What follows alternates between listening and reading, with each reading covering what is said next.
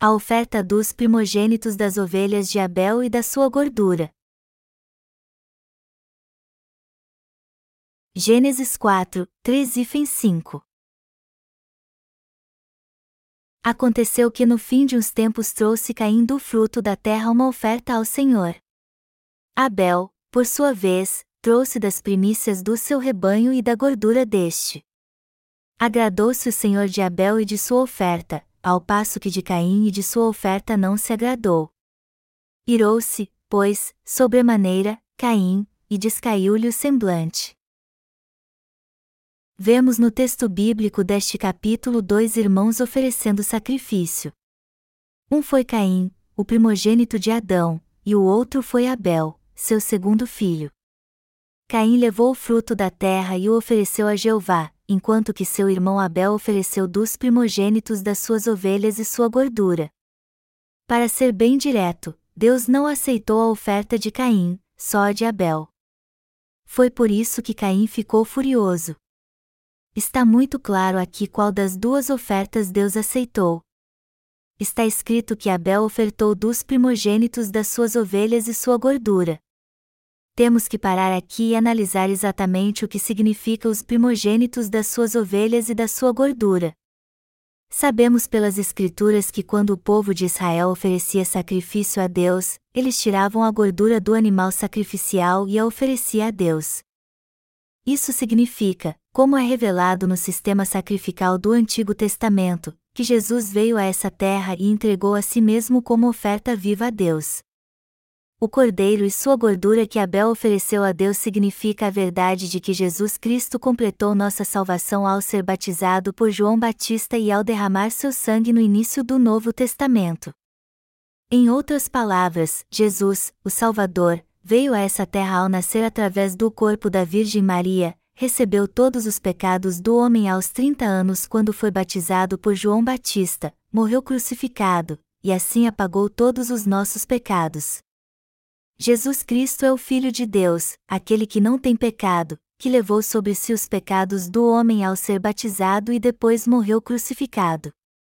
Mas depois de três dias ele ressuscitou dos mortos e assim salvou os pecadores de todos os seus pecados. Em outras palavras, ao enviar Jesus como o Cordeiro sem defeito, Deus salvou a todos nós de uma vez por todas dos pecados deste mundo, assim como Abel foi aprovado por ele quando teve fé nesta verdade. Já que Jesus é o Filho de Deus e recebeu os pecados do homem ao ser batizado, ele teve a obrigação de pagar o preço por estes pecados com seu precioso sangue. Por isso que ele foi rejeitado por seu próprio povo, sentenciado à morte na corte de Pilatos, recebeu quarenta chibatadas menos uma dos soldados romanos, e derramou seu sangue na cruz. Jesus passou por tamanho sofrimento ao morrer na cruz justamente porque foi batizado por João Batista. E ao derramar seu sangue na cruz, pouco antes de morrer, ele bradou em alta voz: Está consumado. João 19 horas e 30 minutos, mas depois de três dias no túmulo ele ressuscitou dos mortos. Jesus nasceu numa pequena cidade chamada Belém quando veio a essa terra mas ele cresceu em Nazaré, na região da Galiléia. Jesus só começou oficialmente seu ministério público e a fazer as boas obras da salvação para livrar o homem de todos os seus pecados quando completou 30 anos. Melhor dizendo, ao ser batizado por João Batista, ele levou os pecados do mundo de uma vez por todas, e ao derramar seu sangue, ele salvou os pecadores dos seus pecados. E eu vou repetir esta verdade novamente: Jesus veio mesmo a essa terra, levou os pecados do mundo ao ser batizado por João Batista, morreu na cruz, ressuscitou dos mortos após ficar três dias no túmulo, ascendeu aos céus quarenta dias após ressuscitar e, assim como foi para o céu, com toda certeza voltará. Foi esta exatamente a essência da fé de Abel quando ele ofereceu dos primogênitos das suas ovelhas e sua gordura a Deus.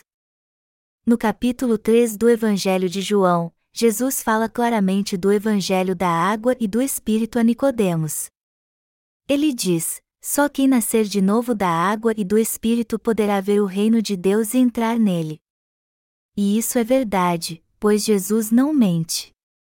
A água no capítulo 3 de João se refere ao batismo que Jesus recebeu de João Batista, e o Espírito significa que ele é o próprio Deus. Então, Jesus foi o próprio primogênito das ovelhas e o Filho de Deus. O que Jesus fez quando veio a essa terra? Ele levou sobre si todos os pecados do mundo ao ser batizado de uma vez por todas e ao morrer na cruz pelos nossos pecados, e foi justamente esta obra da salvação que Jesus realizou por nós.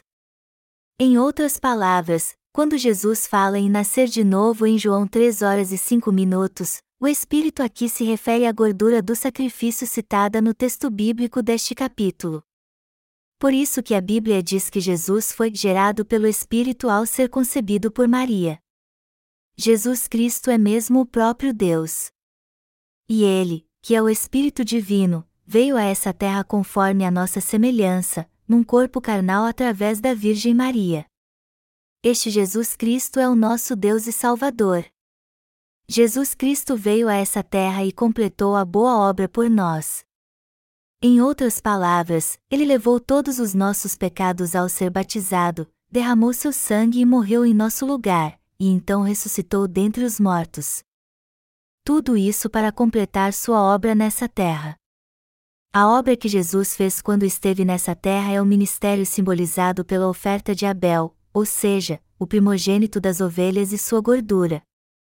Por isso, temos que crer de coração no batismo que Jesus recebeu de João Batista, no sangue que ele derramou na cruz, na sua morte e ressurreição. Tudo isso foi realizado pelo Espírito Santo.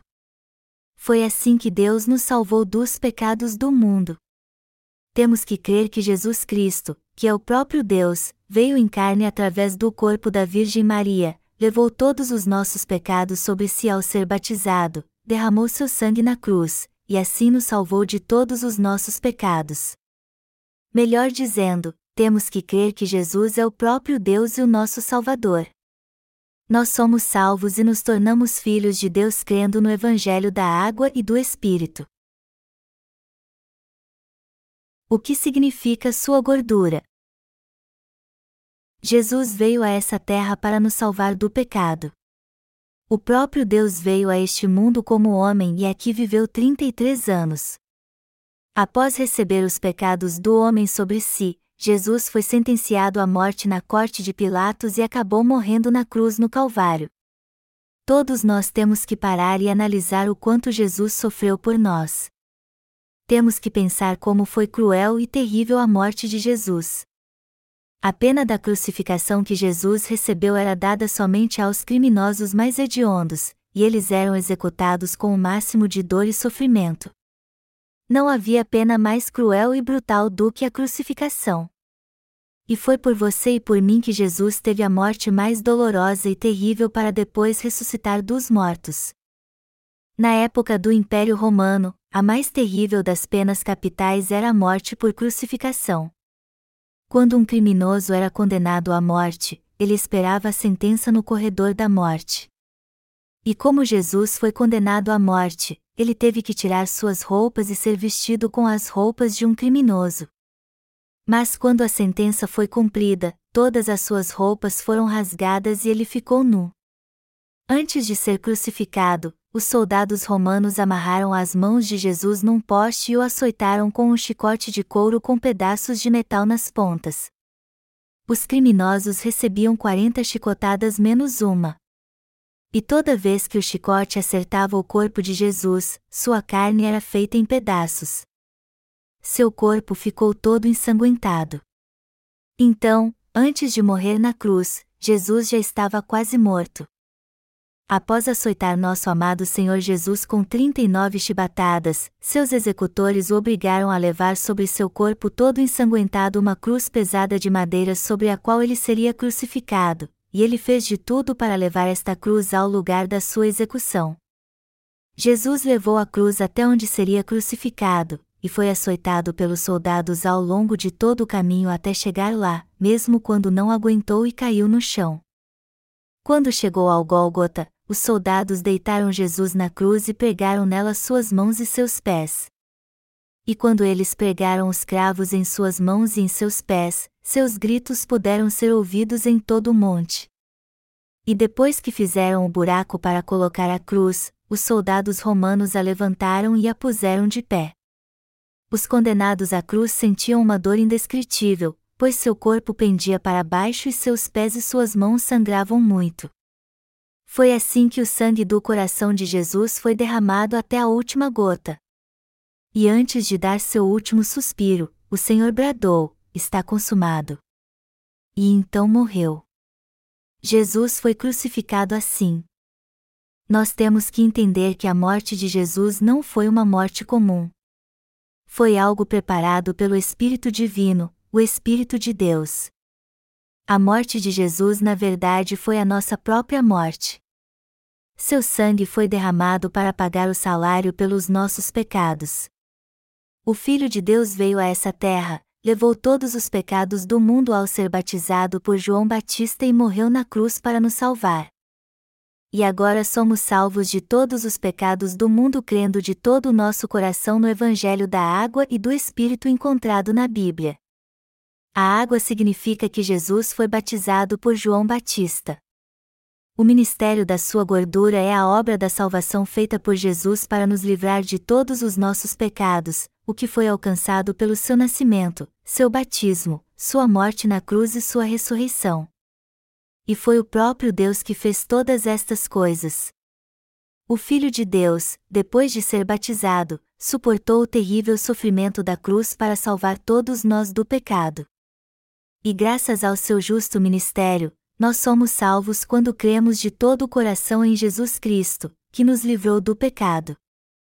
Deus nos salvou dos pecados do mundo, e todos que creem neste Evangelho da Verdade podem nascer de novo e ter uma nova vida nele. Nós que nascemos de novo crendo em Jesus, que nos salvou com o Evangelho da água e do Espírito, a salvação agora chegou a nós. Jesus Cristo, que é Deus, veio a essa terra encarnado como um homem, foi batizado por João Batista, morreu na cruz por nós e ressuscitou dos mortos para nos trazer de volta à vida. E ele fez tudo para se tornar o nosso Salvador. Tudo que o Filho de Deus fez ao vir a essa terra compõe o Evangelho da água e do Espírito. E tudo isso aconteceu porque Jesus, que é o Filho de Deus, veio a essa terra e levou nossos pecados ao ser batizado e crucificado para pagar o salário pelos nossos pecados. O fato de ele ter sofrido tanto assim também faz parte da sua obra de expiação, na qual ele foi condenado por nós por causa dos nossos pecados. Biblicamente falando, Jesus Cristo de fato é Deus, ele é o unigênito de Deus. O texto bíblico deste capítulo nos diz que Abel ofertou a Deus dos primogênitos das suas ovelhas e sua gordura.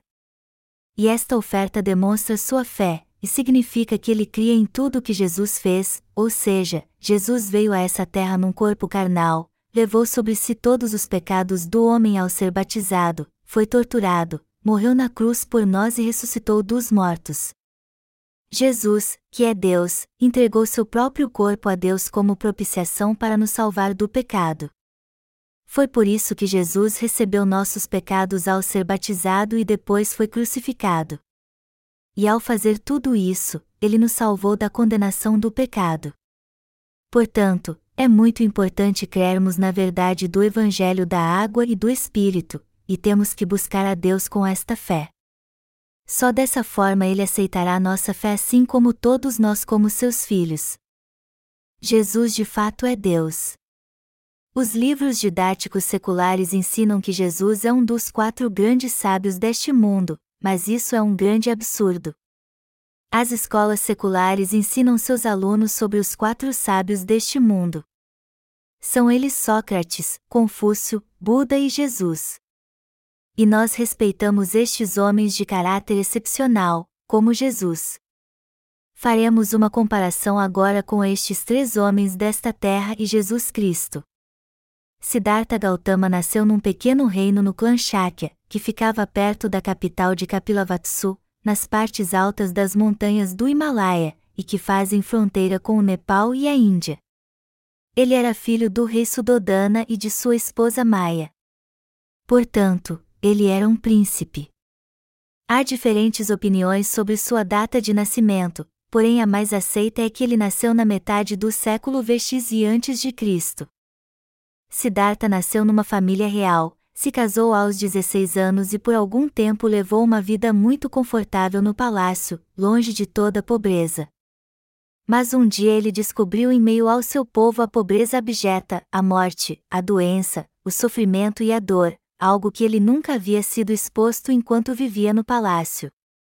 Isso marcou muito e ele decidiu sair de casa aos 29 anos para buscar alívio para o seu sofrimento e seguindo as práticas dos monges daquela época, ele se dedicou ao ascetismo, porém seis meses depois de começar a praticá-lo, ele parou de viver assim, sentou debaixo de uma árvore, entrou em profunda meditação e finalmente alcançou a pretensa iluminação.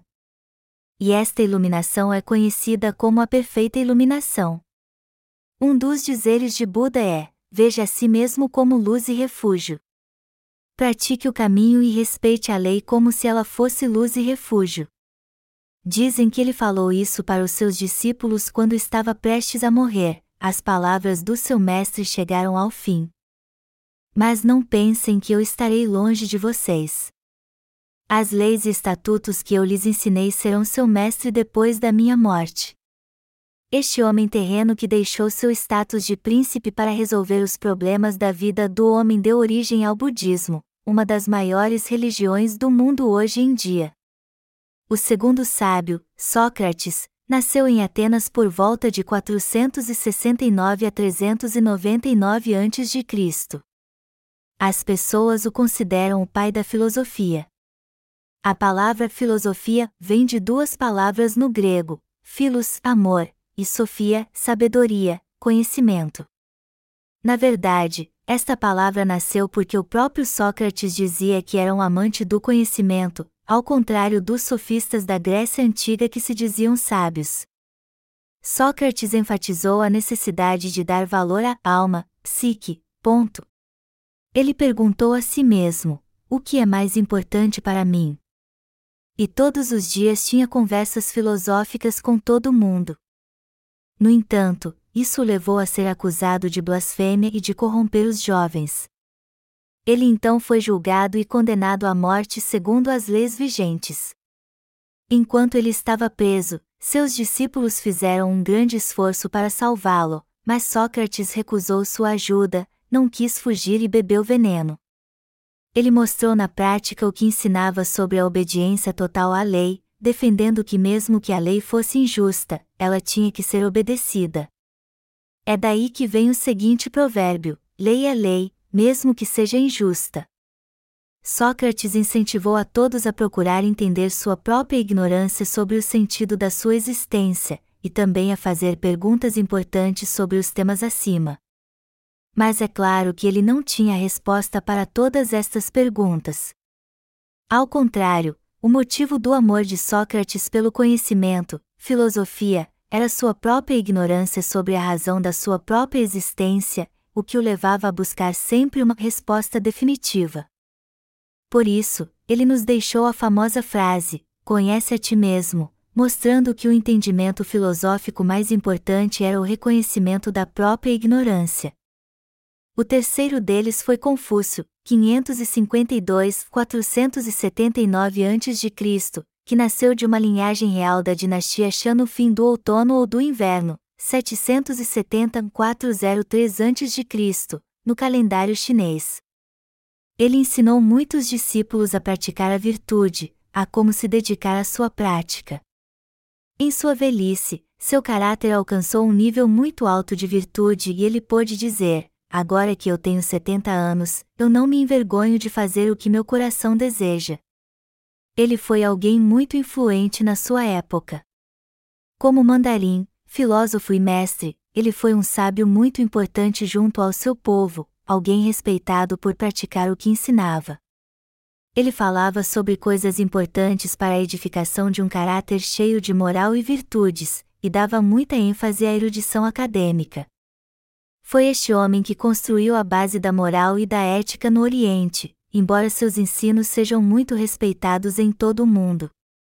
Mas para alguém ensinar isso, ele tinha que ser fiel ao seu país, aos seus amigos e também honrar seus pais.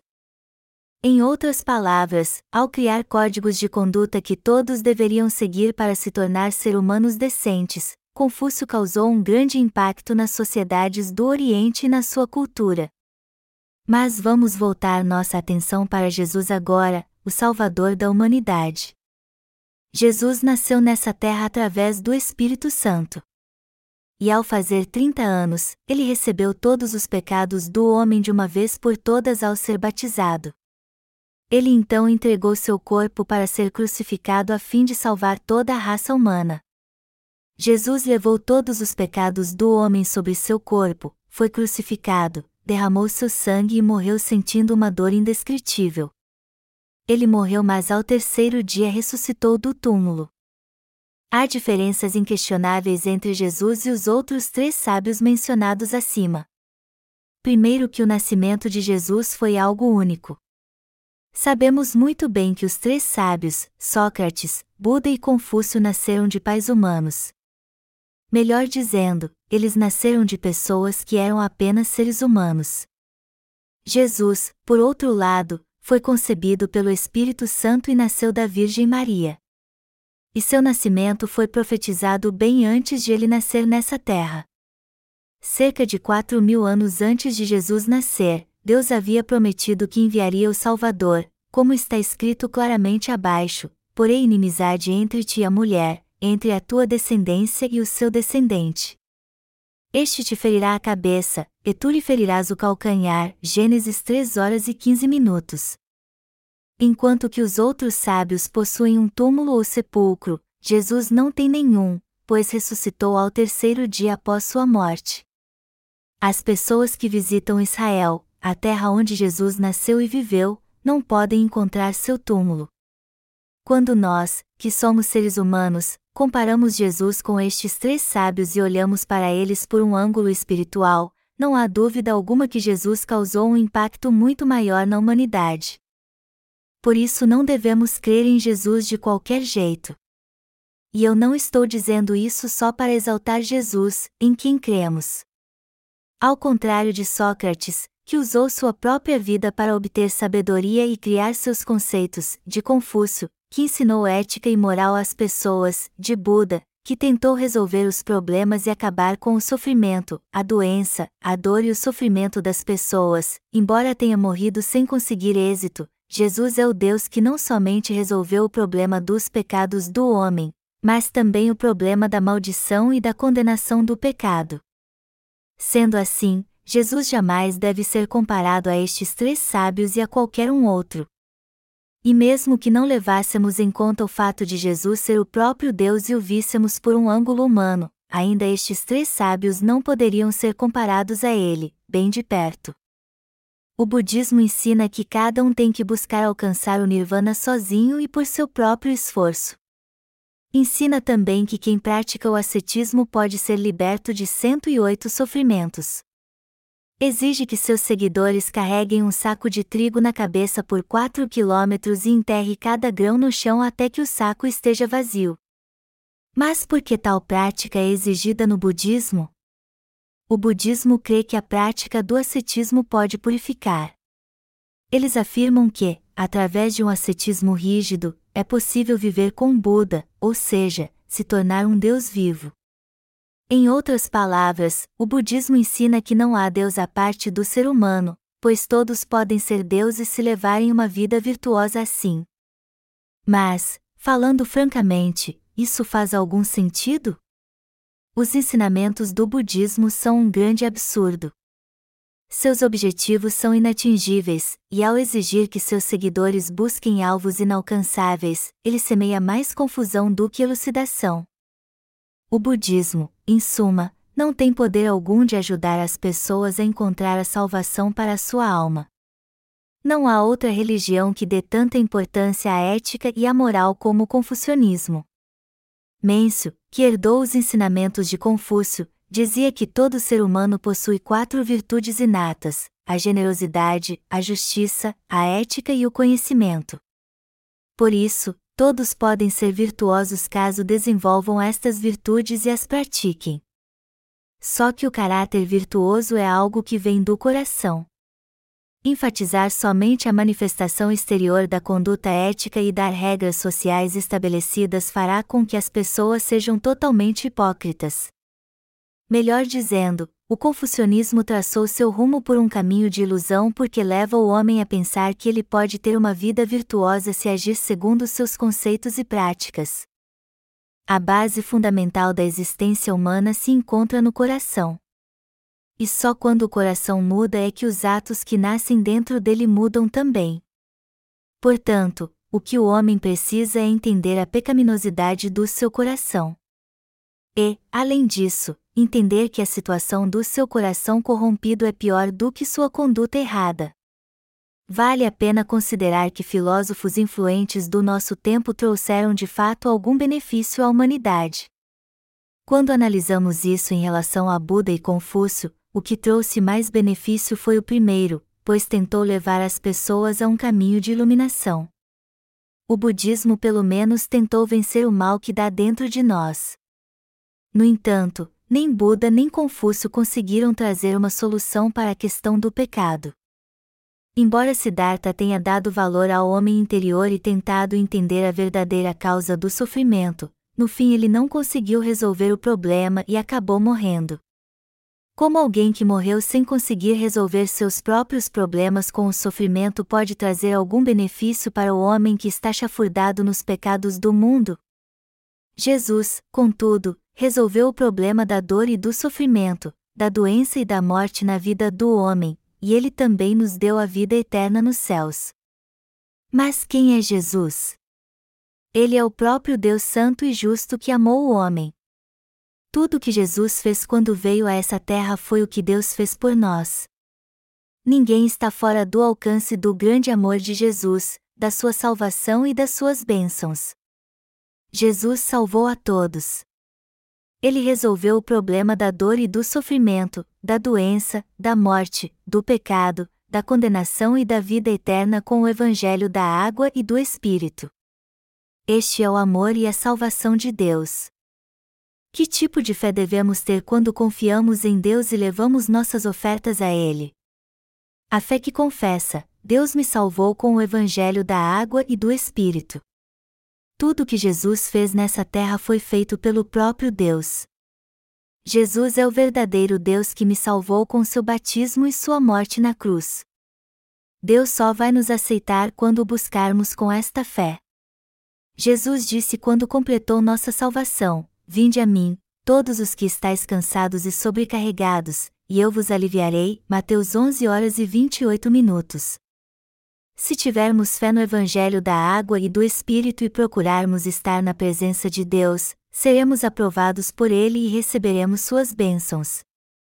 Vemos no texto bíblico deste capítulo que Deus aceitou a oferta de Abel porque ele ofereceu dos primogênitos das suas ovelhas e sua gordura. E esta oferta não é outra senão Jesus Cristo, o Filho de Deus em quem cremos hoje. O próprio Deus foi batizado e morreu por nós, pois nos amou muito. Melhor dizendo, nosso Senhor é o primogênito das ovelhas, e para nos salvar, foi batizado e morreu por nós. O próprio Deus veio a essa terra num corpo carnal, foi batizado por nós, morreu na cruz e ressuscitou dos mortos, e tudo isso para nos salvar.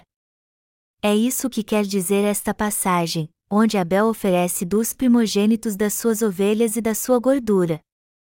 O livro de Levítico descreve em detalhes o sistema sacrificial para a expiação de pecados, onde está especificado claramente que um pecador tinha que sacrificar um cordeiro, um bode ou um novilho sem defeito, passar seus pecados para ele impondo as mãos sobre sua cabeça, degolá-lo e derramar seu sangue, e oferecê-lo a Deus. Depois disso, a gordura do fígado e dos rins deveria ser oferecida no altar de ofertas queimadas com a carne do animal. Este animal sacrificado era uma figura de Jesus que veio a este mundo, foi batizado e morreu na cruz. No sacrifício de expiação descrito no livro de Levítico, a oferta sempre tinha que ser dada com sua gordura. Amados irmãos, se sacrificássemos um animal e o oferecêssemos a Deus à nossa maneira, isso seria em vão. E por mais que oferecêssemos centenas ou milhares delas a Deus, isso seria totalmente inútil.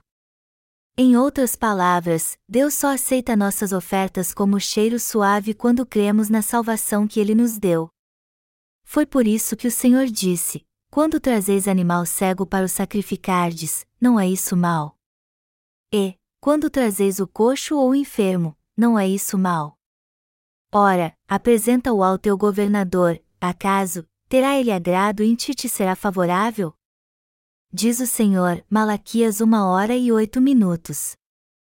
O Senhor disse que por mais que o sangue de um sacrifício corra como um rio, ele desprezará qualquer sacrifício onde não haja fé no Evangelho da água e do Espírito.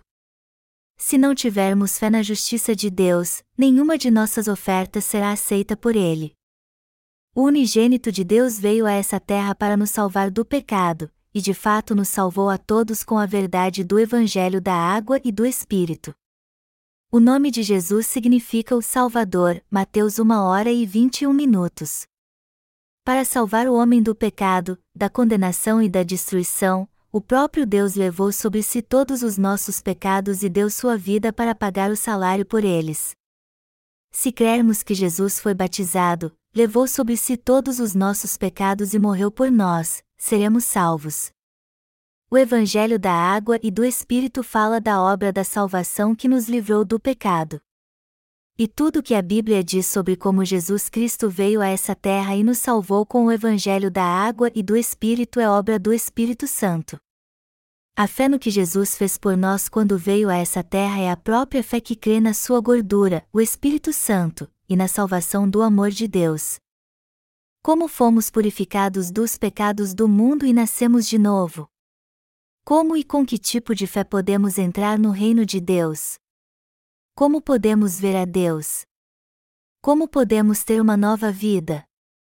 Como podemos resolver o problema da dor e do sofrimento, da doença e da morte, ou seja, o problema do pecado e da morte? Nós podemos resolver o problema do pecado e da morte pela fé porque Deus nos salvou com o Evangelho da água e do Espírito.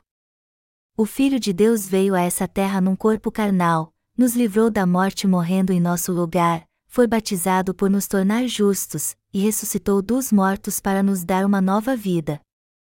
Quando cremos em tudo isso que o Filho de Deus fez por nós e aceitamos o amor de Deus, sua salvação e a vida eterna, podemos escapar de todos os nossos pecados e evitar a condenação. Crer em Jesus como Salvador é crer na justiça de Deus.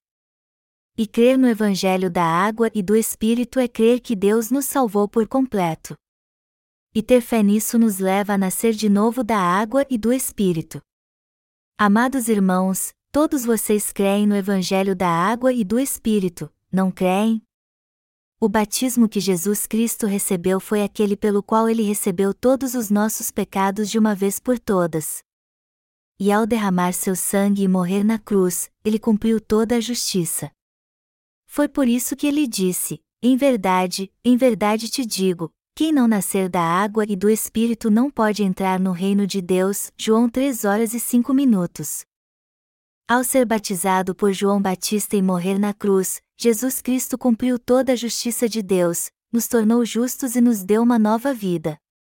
Em outras palavras, o nascimento de Jesus, seu batismo e sua morte na cruz representa a justiça de Deus que foi cumprida para nossa salvação. E quando cremos em tudo isso que Deus fez para nos salvar é que somos salvos, nos tornamos seus filhos e nosso problema com a dor e o sofrimento, a doença e a morte é resolvido totalmente. Quem resolveu o problema dos nossos pecados? Quem resolveu este problema para mim e para você? Todos nós nascemos em pecado, ficamos fracos, velhos, doentes, morrermos e merecemos ser lançados no inferno.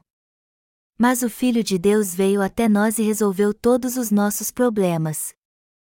É comum as pessoas terem o mal de Alzheimer quando envelhecem. Hoje de manhã eu encontrei uma senhora na porta da igreja que sofre do mal de Alzheimer.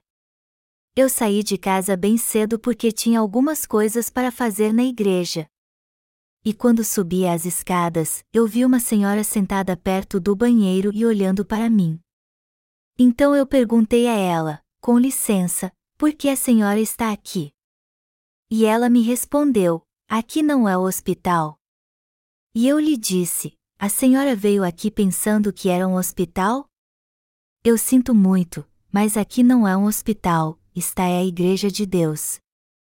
Ela tentou se levantar então para ir embora, mas não conseguiu descer as escadas. Então eu dei o braço a ela e ajudei a descer os degraus, um por um, o que levou mais de cinco minutos. Quem pode resolver o problema de todas as doenças e da morte que aquela senhora estava enfrentando? Somente o Filho de Deus pode resolvê-lo, pois ele inaugurou o caminho para a vida eterna. Jesus é este Deus.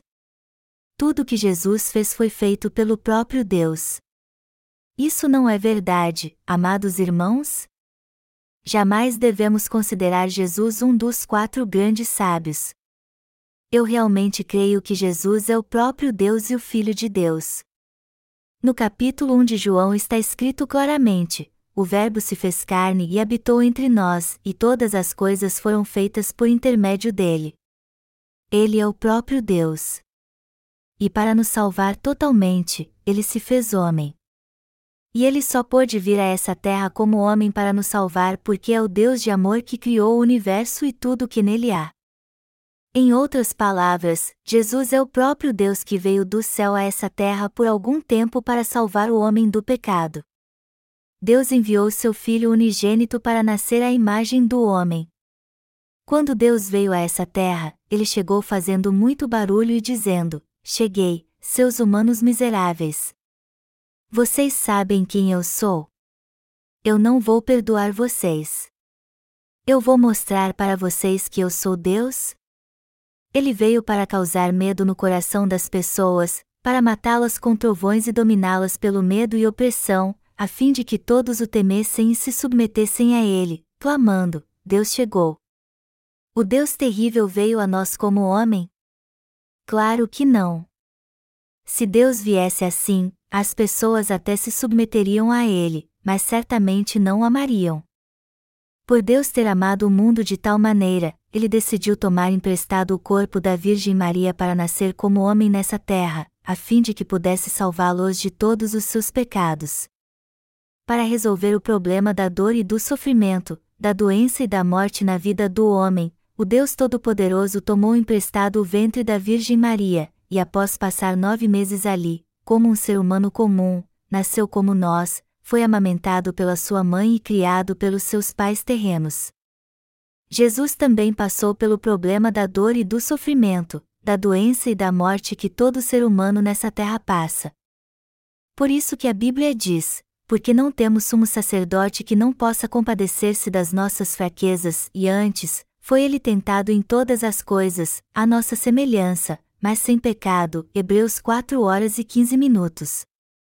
Jesus sofreu e se entristeceu, mas com o evangelho da água e do Espírito, ele resolveu todo o problema da dor, do sofrimento, da doença, da morte e do pecado.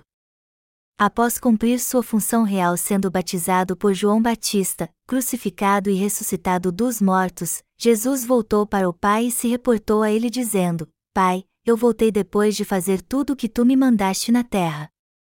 Eu cumpri minha missão e fiz com que meus discípulos deixassem tudo registrado na Bíblia. E por falar na Bíblia, eu quero destacar aqui que ela foi preservada e chegou às nossas mãos pela divina providência de Deus. A Bíblia é a palavra de Deus que foi escrita por 40 autores num período de aproximadamente 1500 anos. O Pentateuco Mosaico, onde se encontram os livros de Gênesis e Êxodo, foi escrito 1400 antes de Jesus nascer. Através dos seus servos, Deus garantiu a preservação da sua palavra a fim de que ela não fosse corrompida ao longo dos anos. Havia entre os judeus alguns eruditos chamados maçoretas. E os eruditos desta escola se dedicavam a transcrever a palavra nos melhores pergaminhos e preservá-la. O alfabeto hebraico contém muitos pontos. E dependendo de onde estes pontos são colocados, as palavras podem ter sua pronúncia e sentido totalmente diferentes. Então, se alguém estivesse copiando a Bíblia e colocasse um ponto no lugar errado, isso mudaria completamente o sentido original do texto bíblico. Por isso que aqueles que faziam isso se purificavam, ficavam bem atentos e nunca se achegavam a mulher alguma. Eles faziam isso porque eram inspirados por Deus.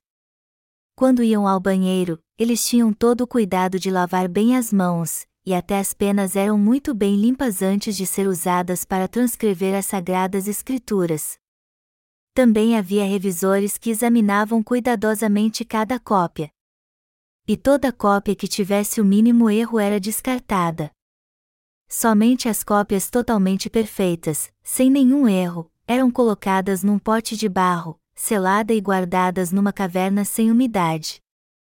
E como a região da Palestina é muito árida e seca, os rolos de pergaminho preservavam sua qualidade quando guardados em lugares com boa ventilação. Foi assim que cópias das Escrituras puderam ser preservadas intactas por muito tempo. Este trabalho continuou por aqueles que sentiram o chamado para fazer isso, e através destes homens, Deus preservou a Bíblia intacta.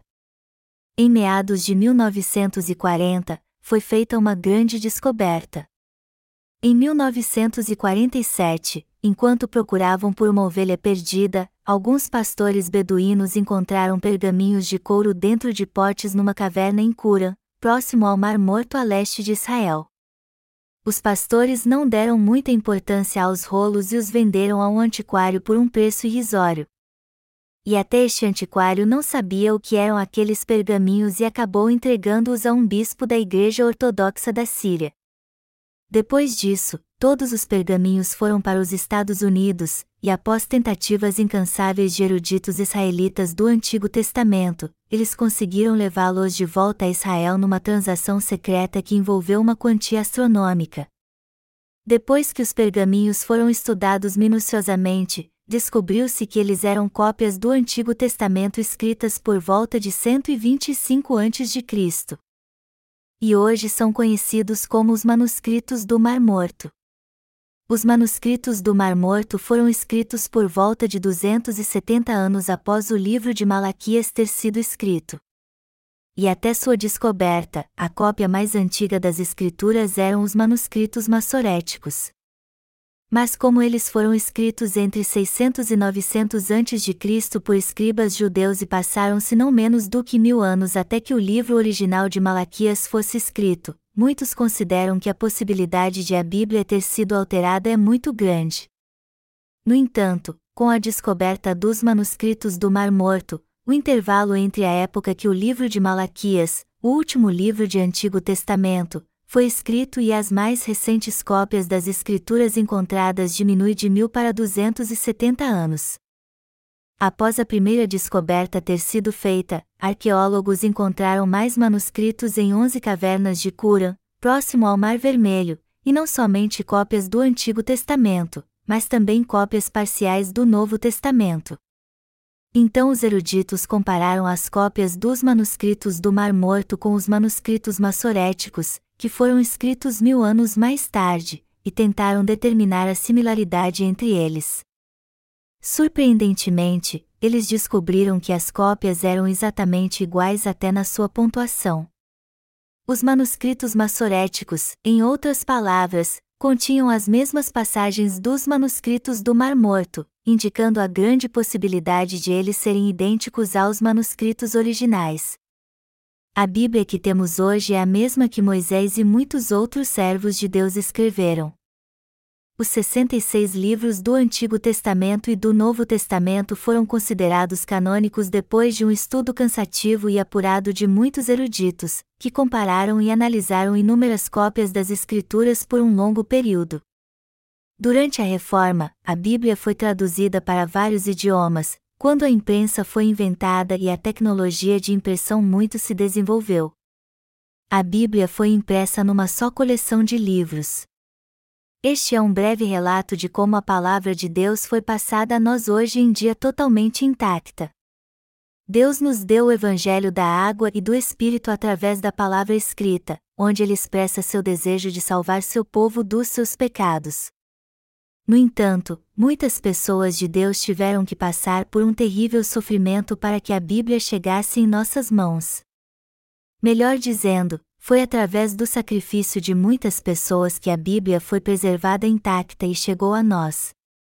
Foi assim que a palavra de Deus chegou em nossas mãos, e agora só temos que abri-la se quisermos lê-la. Jesus Cristo nos salvou dos pecados do mundo através do Evangelho da Água e do Espírito. A obra da salvação que Jesus realizou quando veio a essa terra foi toda feita pelo Espírito Santo. Tudo foi feito pelo Deus Trino. E se crermos em Jesus como nosso Salvador, nós seremos salvos. Está escrito em Gênesis 4, 13 e 5. Aconteceu que no fim de uns tempos trouxe caindo o fruto da terra uma oferta ao Senhor. Abel, por sua vez, trouxe das primícias do seu rebanho e da gordura deste. Agradou-se o Senhor de Abel e de sua oferta, ao passo que de Caim e de sua oferta não se agradou. Irou-se, pois, sobremaneira, Caim, e descaiu-lhe o semblante. Diz aqui que agradou-se o Senhor de Abel e de sua oferta. Se dermos uma oferta a Deus pela fé tendo a mesma fé que Abel, ele também a aceitará. Amados irmãos, vocês têm a mesma fé de Abel? Vocês têm a mesma fé em Deus no seu coração? Vocês têm fé na verdade de que Deus nos salvou de todos os nossos pecados com o Evangelho da água e do Espírito? Eu creio que sim. Quando temos esta fé no Evangelho da água e do Espírito, Deus aceita e nos aceita também. Deus recebe em seus braços todos que nasceram de novo crendo no Evangelho da água e do Espírito, dizendo: Vocês são meus filhos. E ele sela seus filhos colocando um anel em seu dedo. Na Roma antiga, um anel era dado com uma marca e indicava: Você é meu filho ou você é minha esposa. Talvez seja por causa disso que quando um homem e uma mulher se casam hoje em dia, eles trocam alianças. O Senhor selou nosso coração com o Espírito Santo, como aqueles que foram salvos crendo no Evangelho da água e do Espírito. Deste modo, Ele nos deu o Espírito Santo e fê-lo habitar em nosso coração, dizendo: Vocês são meus filhos. Jesus, que é o próprio Deus, veio a essa terra num corpo carnal há dois mil anos e nos salvou de todos os nossos pecados.